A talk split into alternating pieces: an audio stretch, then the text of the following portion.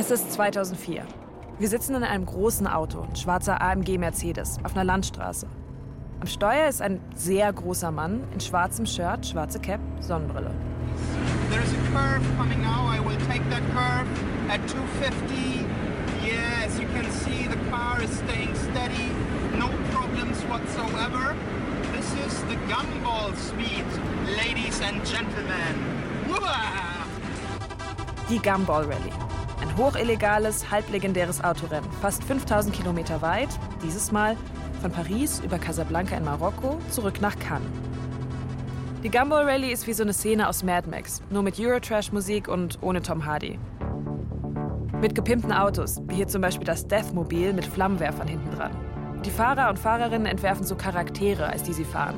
Zum Beispiel Torkenstein, eine Fantasy-Figur, die ist von oben bis unten in schwarze Lederrüstung gekleidet. Viele Autos sind aber auch einfach so Rennautos. Ferraris, Lamborghinis. Ja, teure Autos, aber teuer ist eigentlich alles an der Gumball Rally. Von der Startgebühr über Übernachtungen in Fünf-Sterne-Hotels bis hin zu den Strafzetteln. Strafzettel gibt es nämlich viele. Schließlich fahren die Fahrer im ganz normalen Straßenverkehr. Beziehungsweise am ganz normalen Straßenverkehr vorbei. Über rote Ampeln, auf der falschen Spur, 100 in der Stadt. How much can you go without going to prison? Und Kim, der ist mittendrin in diesem neureichen, testosterongeladenen Ausnahmezustand. Ich nenne die Gumball die ganze Zeit ein Autorennen, aber das ist eigentlich nicht ganz richtig.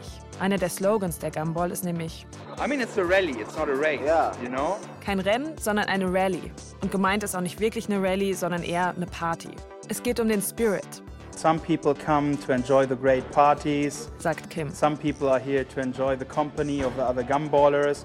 And some are simply here to push themselves to the limits and to find out how far can they really go. Ja klar, aber Kim wäre kaum Kim, wenn er nicht auch gewinnen wollen würde. When it comes to points, I'm already the world champion of gumball.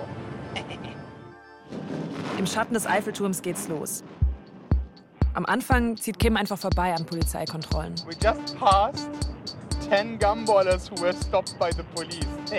In Spanien wird er dann doch erwischt, landet auf der Polizeistation. 30 gumballers have been taken by the police, and we don't know what's happening. They've taken our cars, and we're waiting for this uh, to end. Aber es gibt ja wenig, was man nicht mit ein bisschen Geld lösen kann. We are lucky. 315 euro for all the we did. Holy crap, man! They could have put me in prison for 10 years. Kim scheint es, kommt immer davon. Yeah. Dr. Evil is always getting away with it. Und am Ende ist er tatsächlich. the winner! Der Preis übrigens ist ein Kaugummiautomat. Kim filmt auf der Rallye fast alles, beziehungsweise lässt sich filmen, damit er seine Heldentaten teilen kann danach mit der Welt. Nur hat er ein Problem. Die Videos zu teilen ist nämlich gar nicht so leicht. Per Mail geht das auf jeden Fall nicht, weil die Dateien viel zu groß sind. Die Lösung für dieses Problem wird ihn reich machen. Viele Menschen, ziemlich wütend, einer ganzen Industrie den Geldhahn zudrehen. Und das Ganze hat nur funktioniert, weil du und ich mitgemacht haben. Das ist Wild Wild Web, die Kim.com Story. Die Geschichte eines Mannes, dessen Leben sich immer wieder kreuzt mit den ganz großen Momenten des Internets. Der mittendrin steckt in einem Kampf, der anfängt mit unseren Klicks und Downloads und endet im vielleicht größten Copyright-Prozess aller Zeiten. Folge 3: Die Copyright-Kriege. Ich bin Janne Knödler. Okay, hold up. Wir waren doch gerade noch in Thailand mit dieser Ankündigung. Ihr wisst noch, der Grabstein? Das war natürlich nur PR. Die Auflösung davon war einfach: Kim Schmitz ist tot, lang lebe King Kimball I, Ruler of the Kimpire. Das ist jetzt der Name, mit dem er angesprochen werden möchte. Er habe abgeschlossen mit Deutschland, schreibt er im Abschiedsbrief, weil Neid und Missgunst dort keinen Platz für Helden lassen. Ja, Deutschland hat aber noch nicht mit ihm abgeschlossen. 2002 wird er ausgeliefert, wird dann verurteilt wegen Veruntreuung von Geldern und Insiderhandel. Kommt aber wieder mal auf Bewährung frei. Ihr wisst ja. Yeah. Dr. Evil is always getting away with it. Und jetzt haut er wirklich ab. Nach Hongkong. Neues Land, neues Leben, neues Glück. Von da aus wird er sein Business gründen. Das, das ihn richtig reich macht und alle anderen richtig wütend. Um das zu erklären, brauchen wir ein paar Grundlagen. Kims zukünftiges Business, das baut nämlich auf auf einer ganz wichtigen Neuerung aus dieser Zeit: File-Sharing. Wir erinnern uns, zu dieser Zeit wird das Internet ja von einem Ort exklusiv für Nerds zu etwas, das alle nutzen. Ins Netz kommen jetzt auch Normalos. Bin ich da schon drin oder was? Ich bin drin. Das ist ja einfach. Plötzlich hat jeder eine E-Mail-Adresse. Leute chatten über ICQ und MSN und sie holen sich Free Stuff. Zum Beispiel Musik.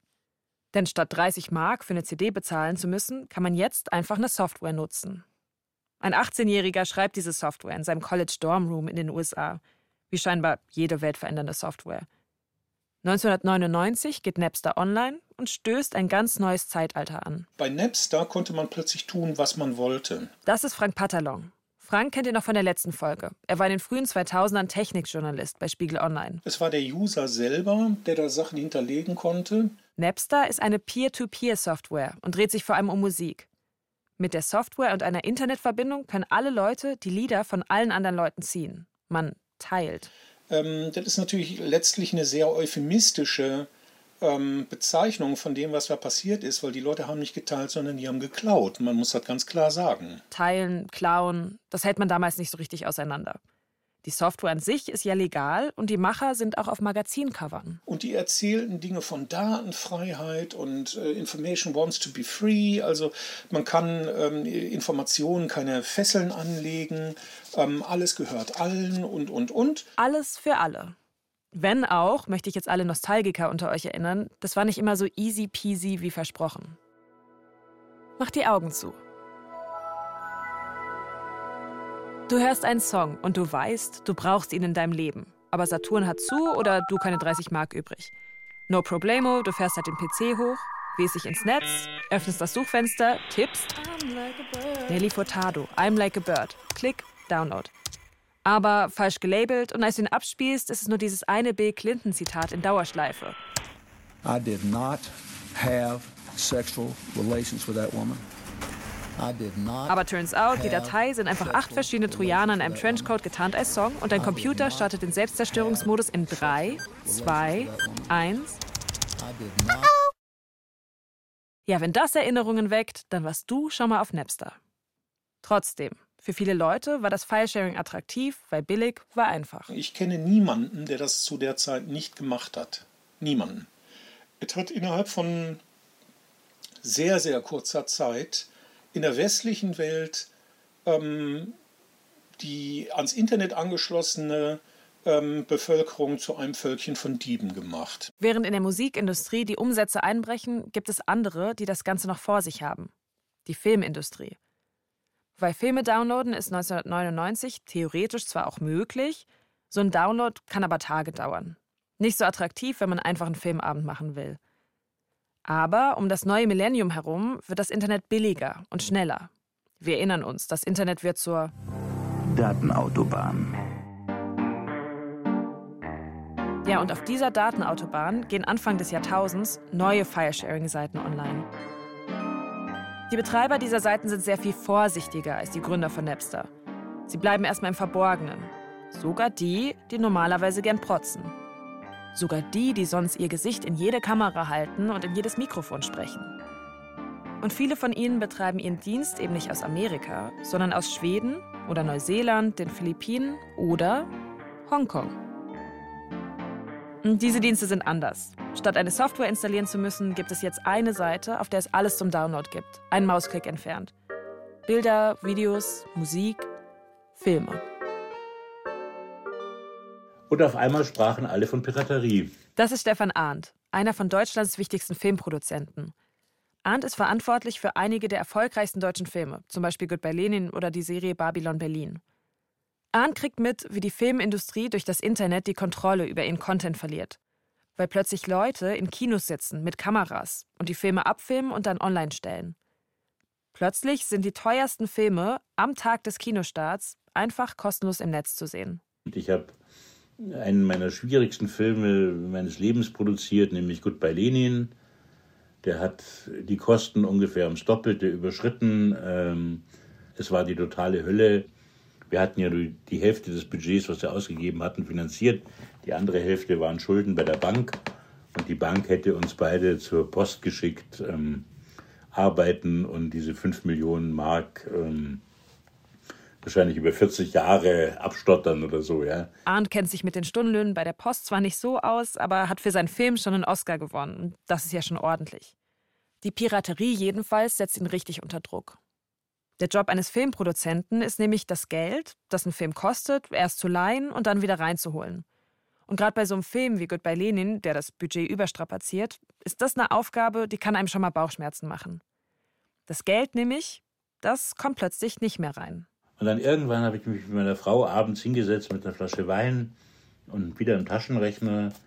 Und wir haben einfach mal ausgerechnet, was aufgrund der damals bekannten Zahlen das war alles nicht sehr gut erforscht, weil es ja eben alles im Geheimen stattfand.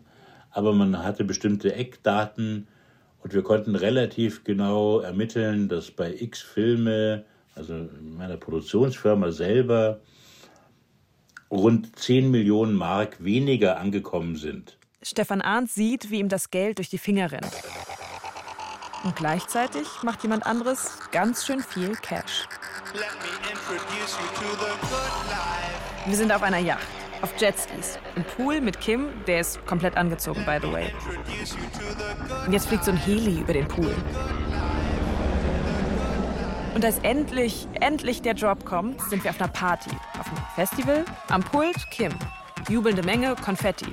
Ah ja, und Feuerwerk gibt's auch noch. Unter dem Video steht, A fat kid and school dropout from a poor family made his dreams come true. You can do it too. Das Video ist ein Musikvideo zu Kims Song The Good Life. Und alles darin ist so, wie man sich reiche Leute vorstellt, wenn man selbst nicht reich ist. Beziehungsweise, wenn man lange nicht reich war, aber es jetzt geworden ist. Zum Beispiel, weil man einen Online-Dienst gegründet hat. Eine Seite, auf der die Leute ihre Dateien speichern und teilen können, zum Beispiel Filme und Musik. Eine Seite, die inzwischen die größte ihrer Art ist. Eine Seite wie Mega Upload. Mega Upload. Mega Upload ist ein Baby von Kim und seinen Freunden und engsten Vertrauten. Matthias Ortmann zum Beispiel, das ist ein Programmierer, der war schon bei Kims erstem Unternehmen Data Protect dabei. Das war dieses Unternehmen vor Hackern schützen Unternehmen. In Hongkong registrieren sie die Website und 2005 geht Mega Upload online. Und um diese neue Ära zu markieren, ändert Kim seinen Namen. Aus Kim Schmitz wird jetzt Kim.com. Der hält anfangs geheim, dass er hinter Mega-Upload steckt. Beziehungsweise er tut so, als sei es ein Geheimnis. In der Szene hat man aber früher eine Ahnung. Der Tech-Blog Gully.com zum Beispiel findet 2007 heraus, dass die Seite unter einem gewissen Kimpire registriert ist. Im Oktober 2009 schreibt ein Reporter von dem amerikanischen Magazin Forbes eine E-Mail an Mega Upload und fragt direkt nach: Steckt Kim hinter Mega Upload? Die Antwort: I can confirm that nobody by the name Kim Schmitz is associated with our company. Und diese E-Mail stellt sich später heraus, kommt von Kim selbst. Ist ja auch nicht ganz falsch, weil er heißt ja nicht mehr Kim Schmitz, sondern Kim.com. Eigentlich aber ungewöhnlich für Kim. Eine kurze Zeit lang pusht er zwar sein Unternehmen, nicht aber sich persönlich als Brand. Er will jetzt unter dem Radar bleiben. Das schreibt er auch in einer internen Mail. Tatsächlich lebt Kim zu der Zeit ein für seine Verhältnisse eher ruhiges Leben. In seiner Biografie steht das auch so. 2007 lernt er jemanden kennen, in einem Nachtclub in Manila auf den Philippinen. Da wohnt er gerade.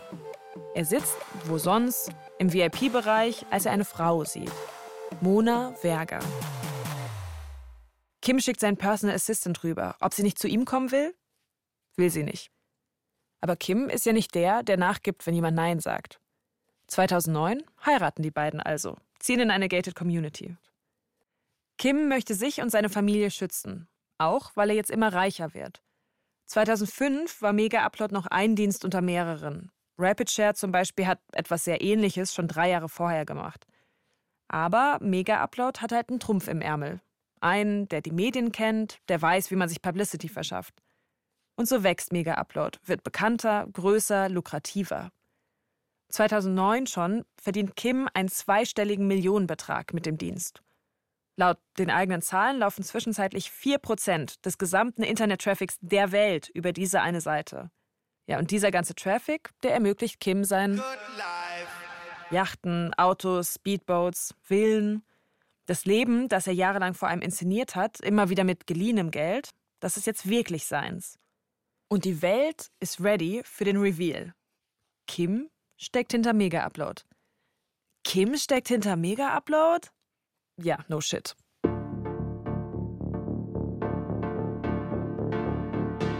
Wir haben ja jetzt schon einiges über Mega Upload erzählt. Aber was genau ist Mega Upload überhaupt? Frank? Help? Ja, im Grunde genommen ist es profan. Es ist eine Serverinfrastruktur, die ähm, Festplattenplatz zur Verfügung stellt in Verbindung mit sehr breitbandiger Ein Anbindung ans Internet. Also eine Cloud. Und Mega Upload ist eine öffentlich zugängliche Cloud. Das heißt, jeder kann alles hochladen in das Cyberschließfach und jeder, der die URL hat, kann die Datei runterladen. Wer jetzt sagt, Cloud, wow, nicht so aufregend, dem sag ich, das ist 2005, Leute. Es gibt noch keine iCloud, kein Google Drive, keine Dropbox. Wer damals Dateien tauschen will, zum Beispiel ein Urlaubsvideo vom Bali Tauchtrip, der muss das auf CD brennen und mit der Post schicken. Gerade deswegen sind Cyberlocker ja so aufregend. Technisch also super simpel. Eine Cloud, um private Dateien zu teilen, zu speichern. Wenn man heute auf die Seite geht, das geht zum Beispiel übers Internetarchiv, dann sieht man da vor allem Werbung, Infos über die Seite, Hinweise aufs Premium-Programm. So hat sich Mega Upload nämlich finanziert, beziehungsweise so hat Kim damit Geld verdient. Mit Werbung und Premium-Mitgliedschaften. Damit konnte man dann schneller Dateien hoch- oder runterladen. Was Mega Upload übrigens nicht hatte, war eine Suchfunktion. Um einen File zu finden, musste man die URL kennen. Daher auch dieser Name Cyberlocker, also Cyberschließfach ich habe ein Konto oder ich habe einen Zugang zu einer Datei. Ähm, ich wähle diese Datei an und lade sie runter. Das ist eigentlich sehr, sehr profan. Ein Schließfach funktioniert ja auch nur, wenn man weiß, wo es ist. Aber Mega Upload war vor allem für eine Sache bekannt. Ähm, Mega Upload war tatsächlich die Plattform, wo man sich mit Filmen bediente oder Filme weitergab. Damit das funktioniert, ohne Suchfunktion, war man als illegal Downloader auf Drittseiten angewiesen. Seiten, die ein Suchfenster hatten, mit dem man Cyberlocker durchsuchen konnte. Und die, als besonderen Service, Filme und Serien nach Genres sortiert haben. Ein bisschen eigentlich wie Netflix heute. Seiten wie kino.to. Ihr wisst schon, da wo man den Film eingibt, dann kommen 15 Links, von denen 12 nicht funktionieren und zwei sind aus dem Kino abgefilmt, also super schlechte Qualität. Und dann gibt es diesen einen Mega-Upload-Link, der genau den gewünschten Film in HD mit Dolby Digital Surround ausspuckt der aber ewig braucht, um zu laden, weil die Datei natürlich riesig ist. Damit dieses System funktioniert, gibt es also so eine Art Arbeitsteilung. Die einen hosten die Files, die anderen verweisen auf die Files. Und hier muss man ganz vorsichtig sein mit den Begriffen. Das Ganze ist ja juristisch relevant. Es geht ja um illegale Streams und Downloads. Es war ja nicht so, als hätten Kim und der Gründer von Kino.to sich hingesetzt und ihre Seiten zusammengeplant. Aber, und das muss man auch so sagen, im Endeffekt haben beide voneinander profitiert. Und weil die Infrastruktur auf zwei Seiten aufgeteilt war, konnte Mega Upload eben immer sagen, wir wissen ja nicht, was auf unserer Cloud gespeichert ist. Und Kino.to konnte sagen, wir hosten die Dateien ja gar nicht selber, wir sind ja nur eine Suchmaschine. Eine Konstruktion, die es tatsächlich gar nicht so einfach gemacht hat, sie anzugreifen. Und so wägt sich Kim in Sicherheit, hinter den Mauern seiner Gated Community auf den Philippinen, mit seiner Frau Mona. Aber dieses Gefühl der Sicherheit, das trügt. Denn während Kim das Good Life lebt, fangen die, die das Geld verlieren, an, sich zu wehren. Und wie? Magst du mal kurz, ich habe im, im Chat ähm, ein Video mhm. gepostet, magst du kurz aufrufen? Ja. Und ähm, ob du dich daran noch erinnerst? YouTube. Mhm. Ja, ja. Ja, ja. Raubkopierer werden mit bis zu fünf Jahren Freiheitsentzug bestraft. Also ich besitze selber noch DVDs, die diesen Vorspann haben. Ich lache da immer sehr, sehr kräftig drüber. Dieser Vorspann stammt aus einer Kampagne der Filmindustrie gegen Raubkopien. Ja, hat das funktioniert? Nein, also äh, in keiner Weise. Die Leute haben sich lustig darüber gemacht. Es gibt einen herrlichen, wirklich herrlichen Sketch aus der äh, Serie The IT Crowd. Ähm, da gibt es eine, eine Folge über einen deutschen Kannibalen, die beginnt mit genau so einem ähm, Spot, der unglaublich gut gemacht ist und wirklich ähm, äh, endet mit der Erschießung der Raubkopierer vor ihren Rechnern. Frank spricht hier von Notwehr. Notwehr einer Industrie, der die Einnahmen wegbrechen. Wie viel Schaden hat denn Piraterie angerichtet? Ich weiß es nicht. Also äh, in Wahrheit wusste das noch nie irgendjemand. Also äh, ich habe diese ganze Entwicklung als Journalist ja seit 1999 wirklich auf täglicher Basis ähm, begleitet. Und es gab da immer unglaubliche Schadensziffern und, und, und, namentlich von der RIAA, dieser Musiklobby in Amerika, die waren da ganz groß drin. Die hielten den Daumen im Wind und schätzten immer Milliarden. Ähm, ich glaube, dass die meisten Schätzungen über Schäden hoffnungslos überzogen waren. Auch die 10 Millionen, von denen Stefan Ahn vorhin erzählt hat, lassen sich nicht überprüfen. Es gibt aber schon diese Graphen mit den Ticketverkäufen von Kinofilmen. Und da gibt es einfach in den frühen 2000ern einen richtigen Knick. Und die Ticketverkäufe haben sich nie wieder davon erholt. Bevor ihr jetzt Angst habt um die Filmproduktion, das Geld ist noch da in der Filmindustrie. Aber wie wir Filme schauen, das hat sich radikal verändert. Und das alte Geschäftsmodell war großteils passé. Wir haben ja gerade gemeinsam über diesen Raubkopierer kommen ins Gefängnis-Clip geschmunzelt, gell? Auch wenn wir vor der Verhaftung keine Angst hatten, gab es doch eine andere, sehr berechtigte Bedrohung, die die Schulhöfe in Angst und Schrecken versetzt hat. Die Abmahnbriefe. Während nämlich Kim.com Geld scheffelt, die Filmindustrie die Konsumenten erziehen will, merken einige Anwaltskanzleien, dass auch sie hier abkassieren können. Die machen sich da eine Unsicherheit zunutze, weil nämlich gefühlt niemand weiß, was jetzt wirklich illegal ist und was diese berühmte Grauzone. Stream ja, Downloaden nein? Oder ist nur das Uploaden das Schlimme? Oder das Speichern der Datei? Aber speichert man beim Stream nicht eigentlich auch die Datei? Und wenn man Peer-to-Peer -Peer nutzt, ist man ja gleichzeitig immer Uploader. Super viel Verwirrung.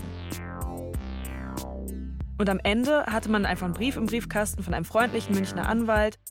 Gegen die Zahlung von 4000 Euro wird das Verfahren eingestellt. Das ist damals für die Kanzleien ziemlich leicht verdientes Geld. Wir erinnern uns, fast alle streamen oder laden Dateien runter. Und die Anwälte verschicken jetzt hunderte Briefe am Tag.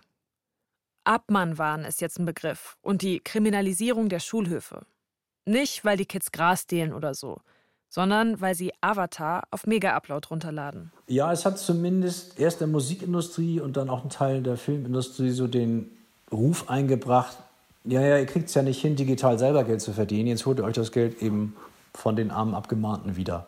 Das ist Matthias Leonardi. Der hat ab 2008 die GVU geleitet, die Gesellschaft zur Verfolgung von Urheberrechtsverletzungen.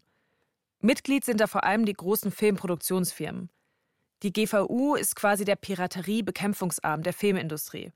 Keine Polizei, aber doch mit eigenen Ermittlern. Leonardi erzählt, dass ihn damals Leute anrufen. So völlig verzweifelt waren und sagt, was ist das denn? Mein Sohn hat hier irgendwie eine Abmahnung bekommen, ich weiß gar nicht, worum es geht. Wie kann das denn sein? Ich soll 4000 Euro bezahlen. War das damals die richtige Strategie Ihrer Meinung nach im Rückblick, die die GVU da gefahren ist? Ich glaube, das war aus meiner persönlichen Sicht übers Ziel hinausgeschossen. Das hätte man vielleicht wenn man Signal setzen will und edukativ vorgehen will, auch auf kleinerem Niveau machen können. Ich, mir war mir wichtig zu sagen, wir wollen nicht damit Geld verdienen mit der Pirateriebekämpfung, sondern wir wollen verhindern, dass die falschen Leute uns das Geld wegnehmen, was der Branche zusteht. Das ist der richtige Ansatz. Die falschen Leute. Damit meint Leonardi eben nicht eine 13-Jährige, die sich Lady Gaga runterlädt. Das sind winzig kleine Fische für Leonardi. Ihn interessiert etwas ganz anderes. Oder eben Jemand ganz anderes.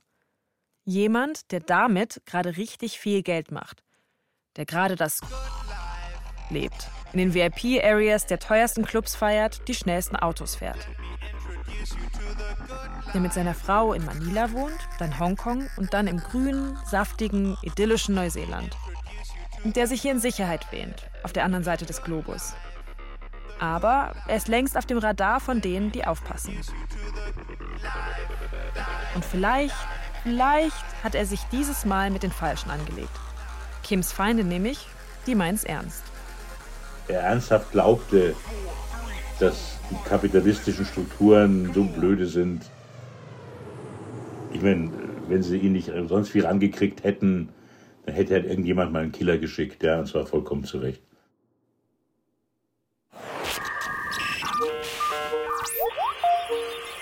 Okay. Big News. Kim hat sich immer noch nicht gemeldet. Sorry. Inzwischen liegen, glaube ich, acht Mails von uns in seinem Postfach. Aber wir haben was anderes. Ich hatte gerade ein super weirdes Telefonat mit. Das ist Simon, mein Kollege. Simon war unser Typ für die Mega-Upload-Leute, also die, mit denen Kim das Business aufgezogen hat. Simon erzählt da gerade von einem Gespräch mit einem der Mitgründer. Mit dem hat er immer wieder telefoniert. Der hat uns recht lange hingehalten. Er hat Bedenken, dass es zu viel Aufmerksamkeit geben könnte durch den Podcast und dass er dann Probleme bekommen könnte. Andererseits will er die Geschichte erzählen und halt ach, super konfus. Ihr hört es vielleicht an Simons Stimme, dieses Hin und Her war ganz schön anstrengend.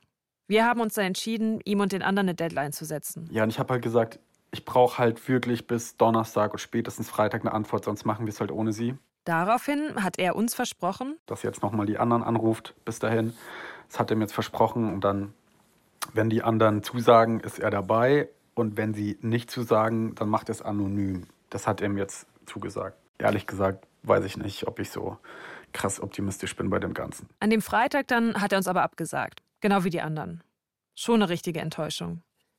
Aber plötzlich gab es da diese eine Situation. Ne, wir sind am Telefon und einer sagt, habt ihr denn schon mit Kim gesprochen?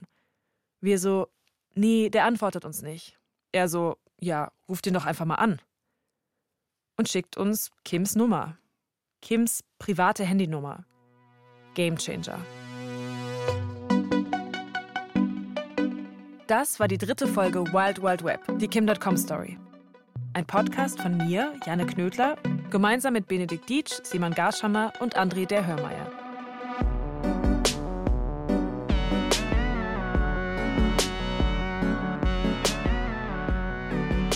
Wenn euch die Folge gefallen hat, dann abonniert gerne diesen Podcast und lasst ein paar Sterne da.